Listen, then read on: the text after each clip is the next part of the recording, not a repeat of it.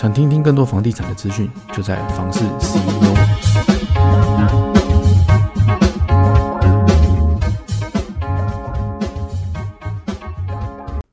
Hello，大家好，欢迎收听房市 CEO，我是七。今天呢，会跟大家分享，就是买房子出租的好处，以及呢，我们出租之后呢，要注意的事项有哪些。好，其实这一集哦，我觉得会。呃，会给大家真真的会增加一些，嗯，呃，一些经验啦。然后我会把我的一些实物的经验会跟大家做一个分享。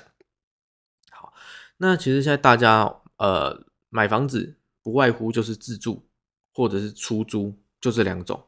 那第三种的话呢，其实比较少见啦，就是我房子买了之后呢，就放在那边，然后等增值。那当然这种也是有啦，但是毕竟是占少数。那我们今天呢，最主要就跟大家分享出租的好处。那自住就不用讲了嘛。自住的部分呢，其实你是自住的，所以因为你自己本身自住，所以你有一些自己喜欢的条件。比方说，你会有坐向的问题啦，你会有呃可能格局的问题啦，采光的问题啦，然后包含说爸爸妈妈喜不喜欢啦，宠物喜不喜欢啦，其实这都会影响到你在买房子的一个决策哦。好。那再来呢？出租的部分呢，就简单多了。因为出租呢，其实最主要就是第一，我的投报率好不好；然后第二，它好不好出租，就就这两点而已。然后其他的话，我觉得就还好了。好，那我们先讲哦，为什么要买房出租呢？其实第一点就是，第一，我的贷款的压力，我一定会有一个方式可以舒压嘛，就是我不希望我有贷款的压力。所以呢，我就会可能房子买下来之后，我就出租，由房客帮我缴部分的贷款。那其实房贷的部分呢，大家都可以知道，就是它有分成本金跟利息嘛。那利息的部分是给银行的，那是拿不回来的。如果今天房子是贷款的话，会有这样的状况。那利息其实就只是占了一个很很少很少的比例啦。举例说，你可能呃两万块的贷款好了，可能利息可能就是那一两千块。或者三四千块这样子，好，这这个我随便讲的，然后那就是大概大家大概知道一个意思就好了。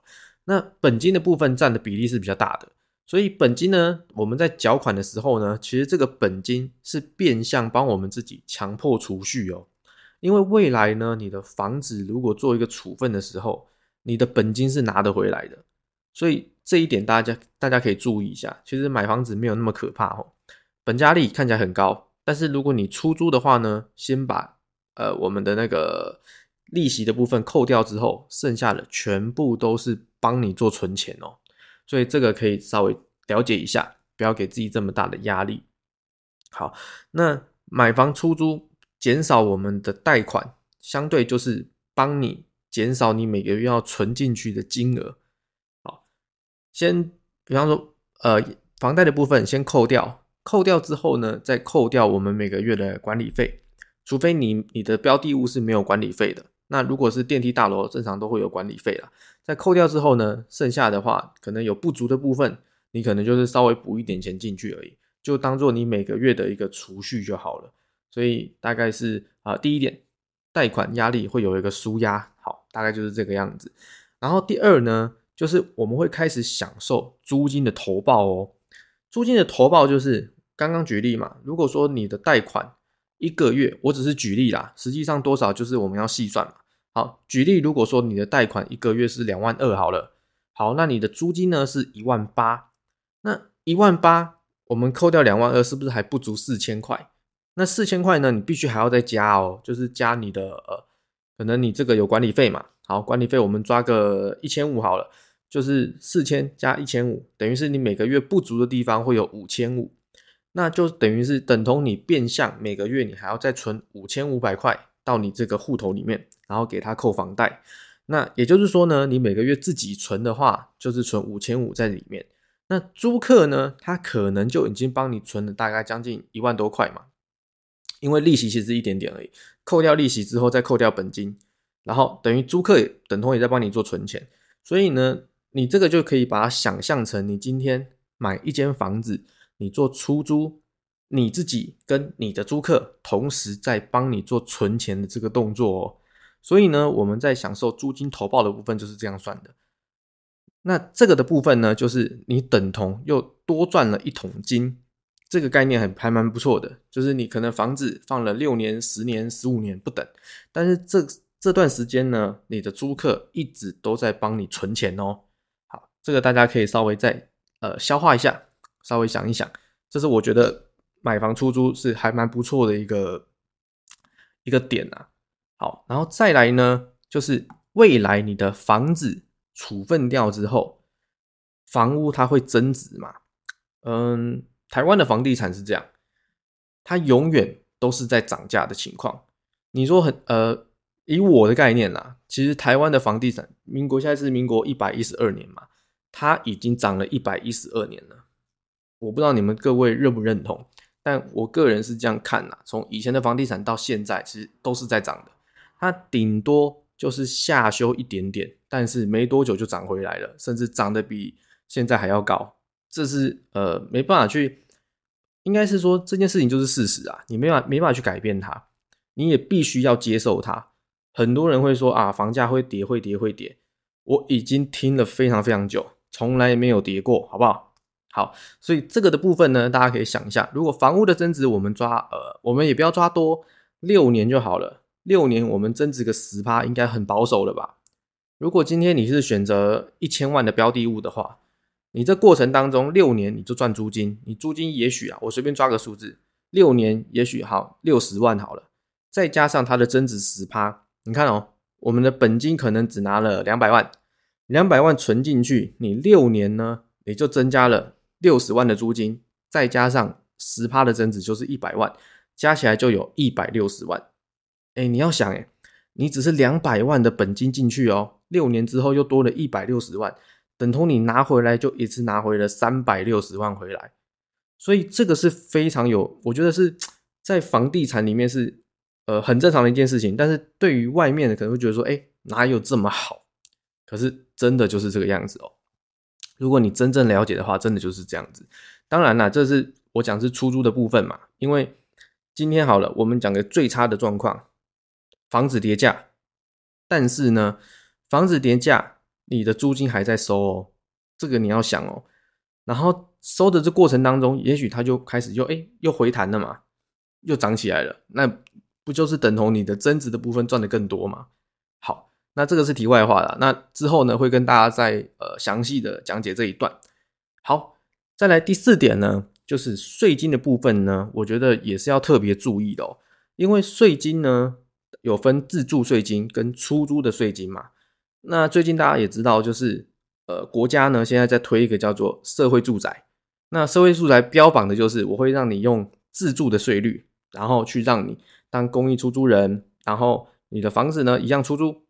但是这个部部分呢，有机会我再跟大家细说。但是税金的部分，这个部分大家其实就是要特别想一下啦，好不好？呃，有时候呢，可能。大家也知道，政府的钱没有那么好赚。好，这个就点到为止。有机会的话，再跟大家做一个说明。好，再来第五。如果说我们今天房地产的投报率，我们来跟定存或是做跟保险做个比较的话，大家可以发现哦，呃，保险哦，它的储蓄险一定要放六年，最少是放六年嘛，对不对？那有些可能有四年的，那就不管。我们抓一个平均，就是比较常听到的。都是六年六年的保单，那你六年一到呢，才开始慢慢会利滚利嘛。好，大家有没有大家有没有发现，保险要六年之后才会开始真正赚钱，但是房地产不一样哦，你放下去的第一第一年第一个月，你开始收租金的时候，你就已经开始赚钱了，因为你的房子处分掉，你的本金是拿得回来的，所以等同它跟保险一样，它是保本的哦。但是呢，保险比较不同的就是说，你如果在六年之内，你把本金拿回来，它还是会扣一些钱的哦。所以这个大家可以做一个比较，定存也一样哦。定存你可能会跟它设定个几年，但是你这几年呢，如果说你把钱拿出来，是会扣钱的哦。而且你还没赚钱就已经赔钱了，所以这个部分呢，大家可以仔细想一下，好不好？那我讲的呢，不构成投资建议了，好不好？就是大家可以稍微评估一下，然后再来呢，我觉得哈，就是出租呢，以以投资的角度，是我个人非常建议做的一件事情。因为我自己本身你也知道，我们做这一行的，就是其实真的我们自己都有在做啦。好，再来出租要注意的事项，这个大家应该最想听的吧？如果说今天呢，不管你是要自己做管理，然后或者是你要请人家管理，我觉得你都要去特别去注意到的。好，大家最常见的问题就是，第一，这个社区电梯大楼这个社区，呃，我很多客人哦。他一开始在我在介绍他这个案子的时候，他最喜欢问的问题就是：哎，这边是自住的比较多，还是出租的比较多呢？其实为什么他们会问这个问题哦？我也可以很我可以理解啦，因为很多人他就是比较保守嘛，他会觉得说，哎，投资客比较多的话，租给很多很多人，他会觉得这个社区很复杂，然后他会比较喜欢自住的。好，这个问题我来跟大家解答一下，我个人哦。因为我自己有开租赁公司嘛，所以我的在帮客人做一个出租规划的时候，我的经验也比较多。那以我的经验来看呢，自住多的不会比较好哦。嗯，你你仔细想就好了。你如果今天你是你是住在这个社区的，你是住户好了，你就是自住的住户，那你可能楼上他是，嗯，他是租客，然后每天晚上呢，他会。呃，可能有小朋友啦，会会有那个脚步声嘛，然后会很吵啦，移动家具的声音啦，然后你去跟他反映的时候呢，他可能会觉得，哦，我就是不想理你，这是我家的事情，你管那么多干嘛？好，一次两次之后呢，好，这个时候呢，我们是有机会，就是因为如果合约上面有特别注明的话啦，好，那他已经造成就是邻居的困扰了嘛，所以他的部分就有机会，我们可以让他搬走。好，这就解决喽。好，那如果说你楼上是住自住的时候，你要想一下，他已经花了这么多钱，花了几百万买了这间房子，他产生这些噪音的时候，你觉得你叫他不要产生噪音，你觉得讲一次、两次、五次、十次，他都没改的时候，你有办法把他赶走吗？没有办法的哦。所以我会以这个这个案例来跟大家做一个分享，就是说自住比较多，真的会比较好吗？出租的比较多，租客比较多，真的会比较好吗？其实大家可以去衡量一下哦。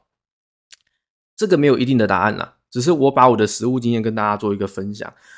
好，再来呢，就是家具跟家电，我要用好一点的嘛，因为很多屋主他会想要省钱嘛，因为毕竟我今天只是投资，所以我我可能会觉得说，我不需要用到这么好的家电，不需要用到这么好的家具，我只要能出租就好了。好，这个部分呢，其实它跟租金会有直接的影响关系哦。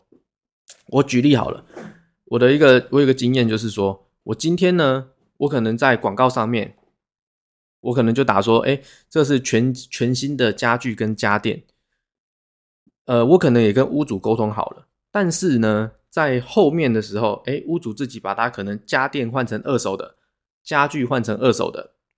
那我跟可能租客这边广告上面都已经讲好，我可能租金就是这样子，可能就是两万，然后两房加车。结果租客来看的时候，发现哎，这个有点广告不实嘛。这个时候呢，就会造成呃，我没办法用两万块的租金，然后把这间房子租掉，因为租客会觉得说，哎，这太太骗了嘛，就是你怎么广告上面是打全新的，那我来到现场看呢，就是二手的，而且有些还可能只是堪用。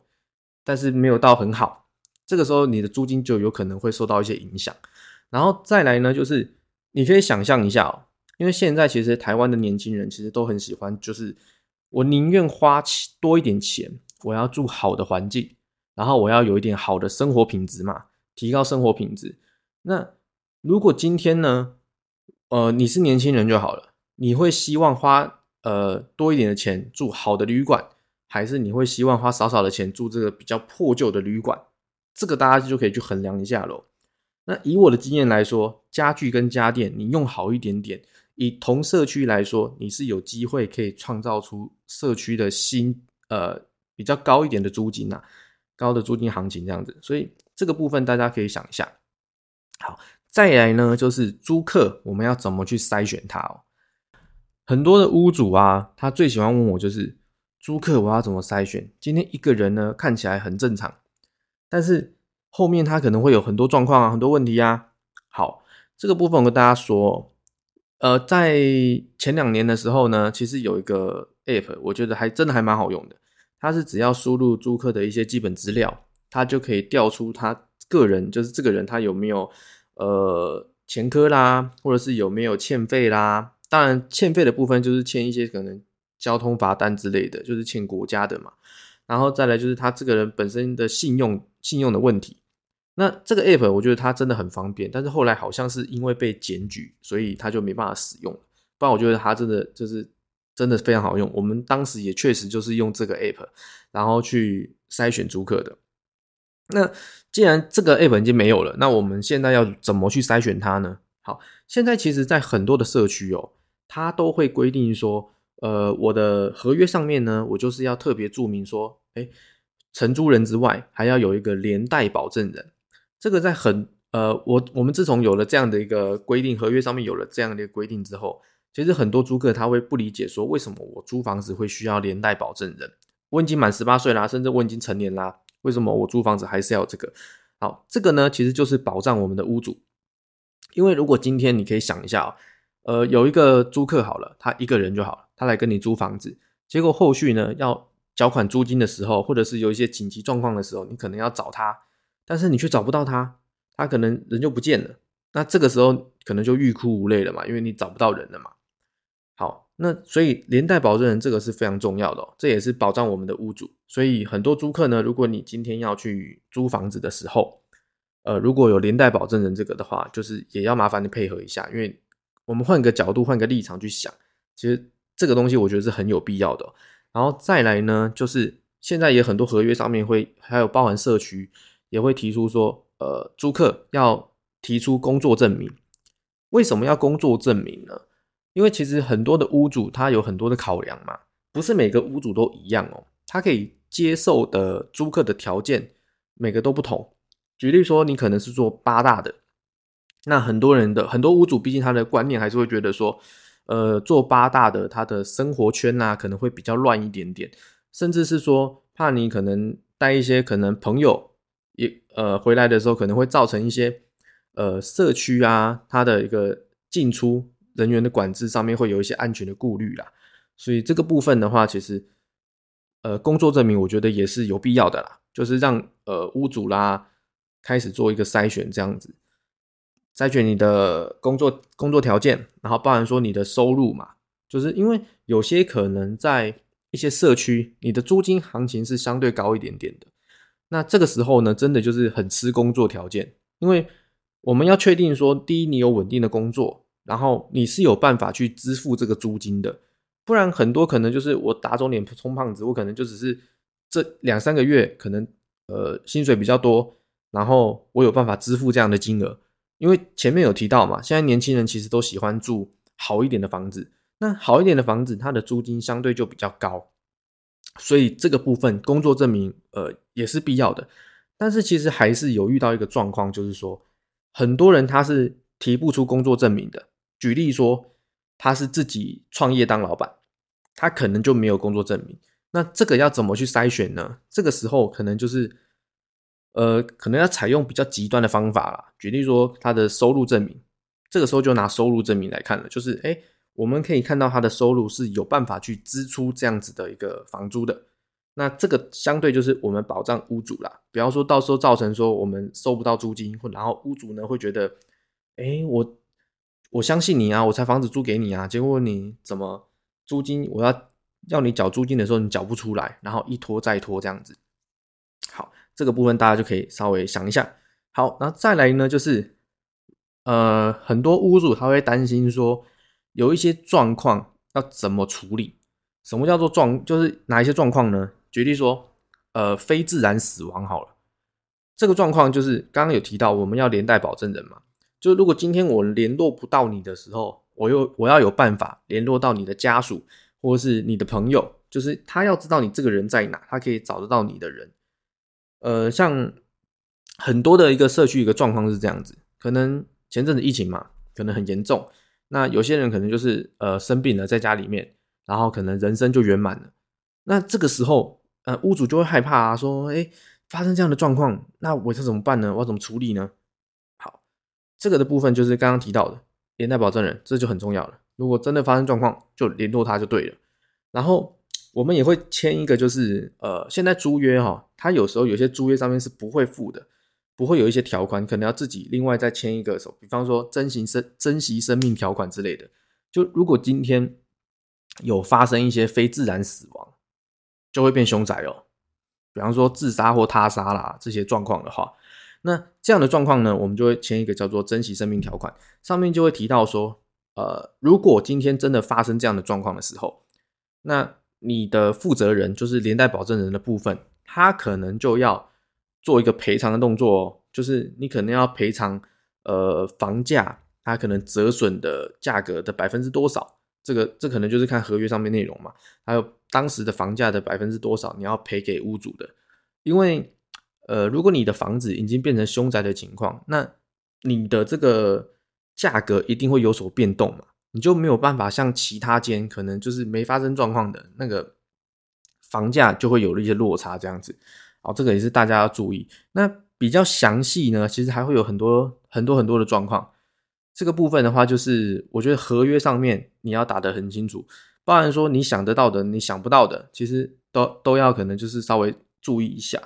像合约的部分，我会建议你不要去使用一些可能便利商店就买得到那种合约，那种合约其实它的呃规定没有那么多啦，所以对于租客来说是好的，但是对于房东来说，我觉得是没有那么 OK 的啦。因为可能很多保障是保障租客比较多，并没有保障屋主，所以这一点，如果今天你是当屋主的话，你可能要特别去注意一下。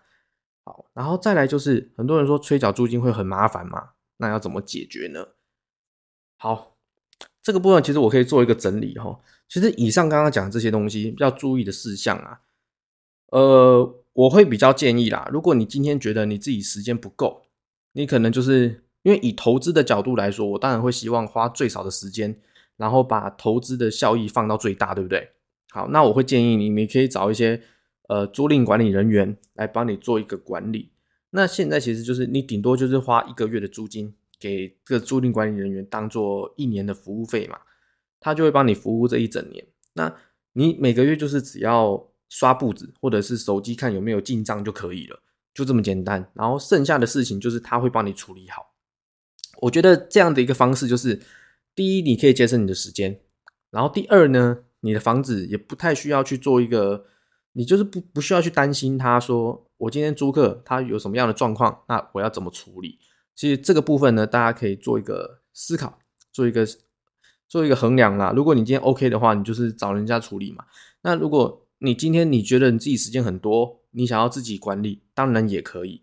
那前提是。你自己要去衡量，你自己要觉得说，哎，你时间可以。那租客你也知道，租客的问题是百百种哦。他可能今天晚上十一二点，你可能已经睡觉了，但是他还是会发生一些问题，还有一些状况，他可能会需要你来处理。所以这个部分你可以去想一下。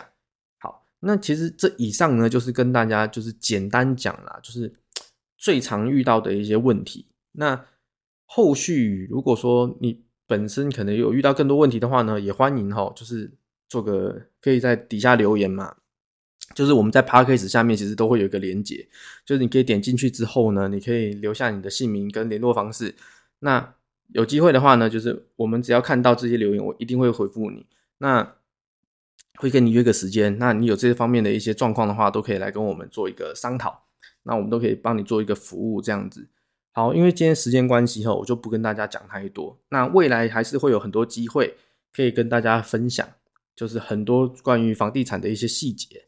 好，那今天的内容呢，就先到这边。那还没有订阅我们的呢，请赶快订阅我们。未来在每一周的更新呢，你都可以第一时间收到我们的资讯哦。好，那今天的就要今天节目就到这边哈。房事 CEO，我们下次见。